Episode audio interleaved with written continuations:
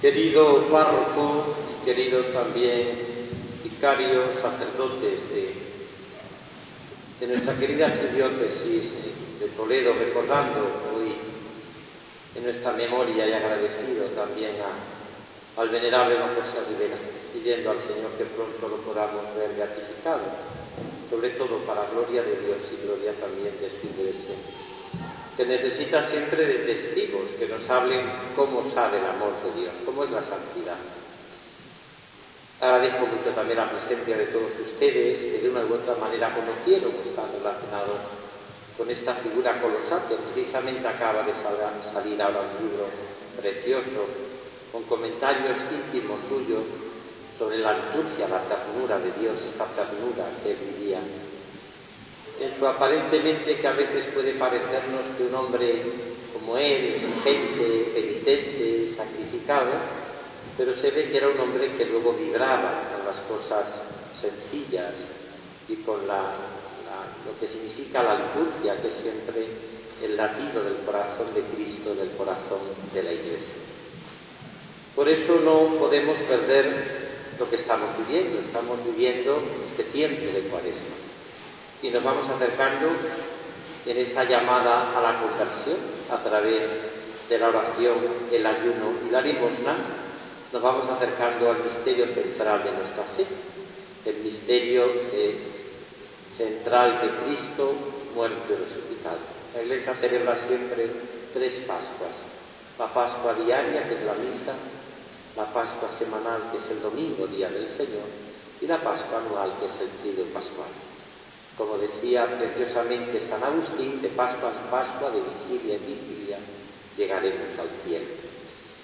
Desde aquí me impactó muchísimo el encuentro que tuve en la visita limina al Papa Francisco. Se lo había escuchado más veces, luego he leído el discurso que tiene a los sacerdotes de Roma, al clero romano, y veo que el, Papa Francisco vuelve a repetirlo, lo que voy a decir, y que lo aplicaría yo a la vida de don José Rivera, al cual le como profesor, yo asistía a muchísimos retiros con él, ejercicios, algún curso en Sigüenza, Guadalajara, en Arenas de San Pedro. Por tanto, me considero en ese sentido también deudor de una vida y de una santidad. El Papa nos dijo a los obispos y repite después a los sacerdotes del clero romano las cercanías que tiene que tener un obispo y un sacerdote. Y que reflejando en este día de la anunciación del Señor, esta fiesta de hoy es cristológica, es cristocéntrica, porque es verdad que el sí principal es el sí de Jesús al Padre en el seno purísimo de María. Esa famosa meditación que tiene San Ignacio de Loyola, en cuando habla en la segunda semana de la encarnación y dice que viendo la Trinidad, la redondez del mundo sin redención, dijo el Padre, hagamos redención.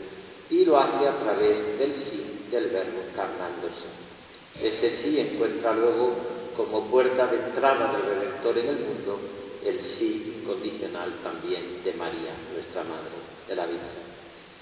Ahora, ¿cuáles son las tres cercanías que habla el Papa? Habla alguna más, pero yo la resumo en tres cercanías, basándome en los sí que celebramos hoy, que sería el sí del Padre, el sí de Jesucristo, el sí de María y nuestro propio sí, porque somos también cada uno de nosotros los que tenemos que decir sí al Señor, si queremos también alcanzar y vivir esa santidad que estamos llamados por el bautismo.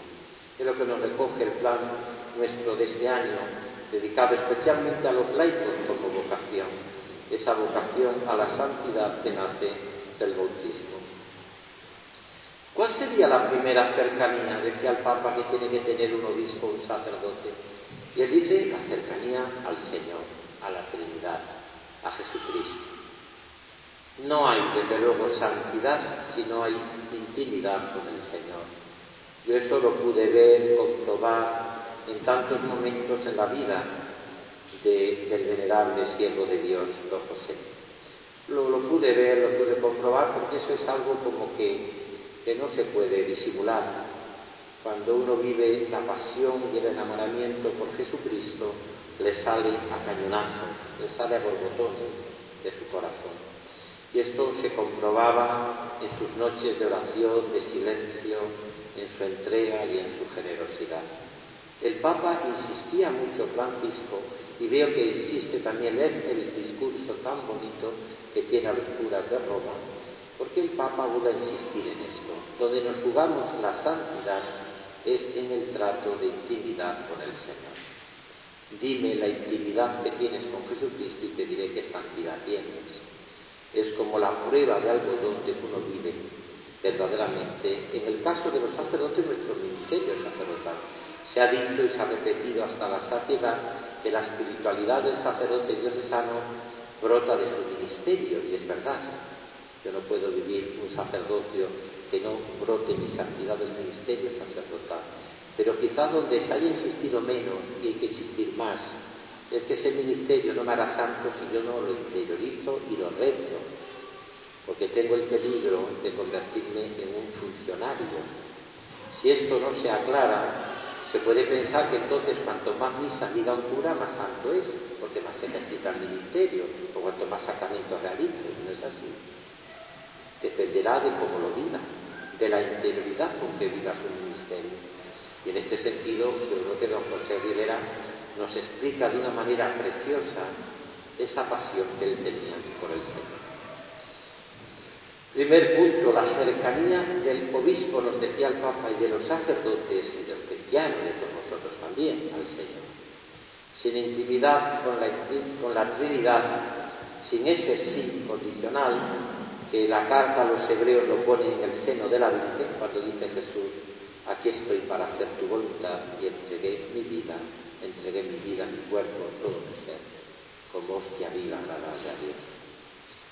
La segunda cercanía que hablaba el Papa, nos hablaba el Papa Francisco y que repita el clero de Roma es la cercanía afectiva y efectiva a la Iglesia. Yo, la persona que no habla con amor de la Iglesia, que parece que se sitúa fuera de ella, yo de entrada me da poca devoción, me da poca, poca seguridad. ¿eh? Sobre todo cuando él no se mete en esa actitud que podríamos decir de deseo de que la iglesia sea mejor. Por eso me encanta cuando un sacerdote dice más, o un cristiano, nosotros no vivimos, más que vosotros no vivís. No dice tanto vosotros no vivís, sospecho que hay algo al que tampoco lo vive el que lo dice. Es mucho mejor decir nosotros no vivimos. Deberíamos de ser más pobres, deberíamos ser más santos, deberíamos tener más entrega, deberíamos ser mucho mejores y en este sentido es preciosa la actitud que yo vi también en don José Rivera. Nunca lo dudo, las veces que le escuché, las veces que, traté con él, eh, recién comenzado yo mi ministerio sacerdotal, cuántas veces he vivido con ese amor que él tenía apasionado a la iglesia, vivía y la sentía en su corazón. Pero él vive esa frase que repetía el Papa San Juan Pablo II en reconciliación y penitencia citando a una laica, a una laica eh, que se llamaba francesa Isabel Ser, que decía que cuando el, hombre o la persona cristiana por la santidad eleva a la iglesia, pero por el pecado abaja y a la iglesia. Ese misterio que es la comunión de los santos. ¿no? Por eso yo creo que don José nos enseña esta segunda cercanía habla tanto el Papa Francisco, amar afectiva y efectivamente a la Iglesia. De la Iglesia solo puedo, solo puedo hablar de ella como madre y maestra. Y como madre, una madre, yo nunca hablaré mal de mi madre. Pues claro que no es la más guapa del mundo, por supuesto, ni a lo mejor es la más, pero ni más inteligente a lo mejor, pero me ha dado a mí la vida. No importa que sea más o menos inteligente. Se ha mucha gente inteligente, no me ha dado nada. La Iglesia me ha dado a Cristo, me ha dado la vida. Por eso yo creo que la segunda clave que el Papa hablaba tanto de esa afectividad y efectividad de amor a la Iglesia, que es mi madre, que me ha dado la vida, que me ha dado los sacramentos, que me ha dado la palabra, que me sigue eh, queriendo con locura, que me perdona mis pecados.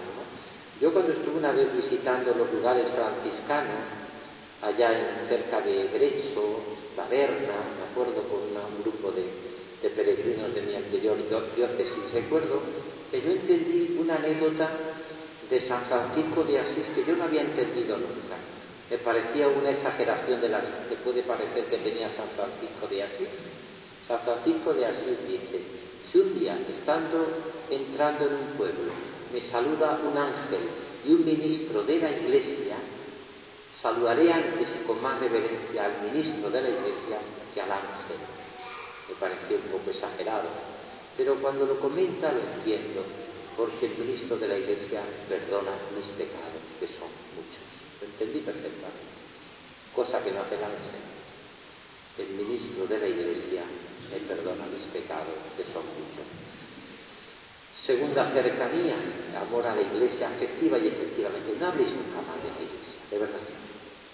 Si habláis mal de la iglesia, bajáis bastantes puntos en la santidad de golpe. Sobre todo cuando os ponéis fuera de ella. Por lo menos cuando digáis algo de ella, me acuerdo que una vez escribió un grupo de sacerdotes una carta de un obispo, amigo mío, muy crítica, y me dijo uno de ellos, ¿qué le ha parecido la carta? Digo, bien, bien. ¿Por qué? Pues porque es verdad que todos podemos ser mejores y más santos y dejar más y ser más pobres, más entregados. Pero habéis tenido un error muy grave. ¿Y cuál es? Digo, pues tan sencillo como que en ningún momento habéis dicho la palabra nosotros. Solo habéis dicho vosotros, ustedes, el obispo, usted, pero usted, pero ¿qué vive usted? Que yo le conozco, usted no vive nada. Usted no vive nada. Por eso no habléis nunca más de la iglesia. Habla siempre con amor, con pasión de ella. Y si tiene defectos y fallos como de nuestra madre, pues lo justificamos diciendo, la pobre ella también, pues envejece a veces también, se vuelve un poco, aunque sea la esposa limpia de Cristo, pero también tiene como todos sus límites en cuanto humana, no en cuanto a divina, ¿no? Y tercero, el Papa Francisco nos habló de algo precioso también, precioso, porque nos habló también de la cercanía a los pobres.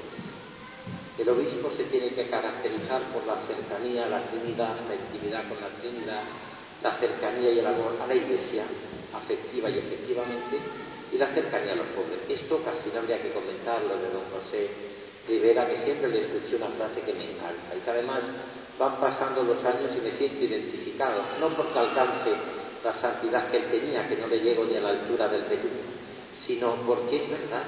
Él decía, a veces uno es lo santo que nos dejan ser, somos los santos y lo pobre que nos dejan ser. ¿Qué pobreza tengo? La que me dejan. En ese sentido es verdad que luchó por ser mucho más pobre, pero luego también tuvo que aceptar en su vida a veces tantas veces que a veces como no te dejan ser tan pobre, a veces la vida, la circunstancia, la enfermedad, los límites, tantas cosas. Y uno tiene que aceptar a veces la pobreza de ser pobre como Dios lo permite en tu vida. Eso se lo vi muchas veces. El que fíjate que tiene una pobreza total, hasta entrega su cuerpo al final a la ciencia, no quería poseer nada, tener nada, y murió, como dicen de los santos, más pobre que las ratas. Pero es verdad que vivió esa pobreza que le dejaron. En este sentido, yo creo que el venerable don José también nos enseña en estos momentos a ser pobres, todo lo pobre que podamos y todo lo pobre que nos dejan, pero que seamos verdaderamente y tomemos muy en serio lo que significa en vida la santidad. Necesitamos más que nunca testigos como el de don José que nos digan cómo sabe el amor de Dios. Leed este último libro sobre la ternura, donde se van desgranando pensamientos suyos en los distintos momentos litúrgicos del año y donde se refleja una capacidad inmensa que tenía también don José de profundizar en temas como el Adviento, la Navidad, la Cuaresma, la Pascua y cómo él lo vivía de una manera tan profundamente y sencillamente evangélica. Pues que vamos a seguir viviendo y sobre todo vamos a seguir contemplando el misterio de Jesucristo, cercano ya al misterio del trido pascual, para que sigamos caminando hacia esa santidad, como nos enseña también y nos ayudó don José con la profunda humildad de su corazón, para que a través de la oración, del ayuno y la limosna lleguemos a vivir la santidad.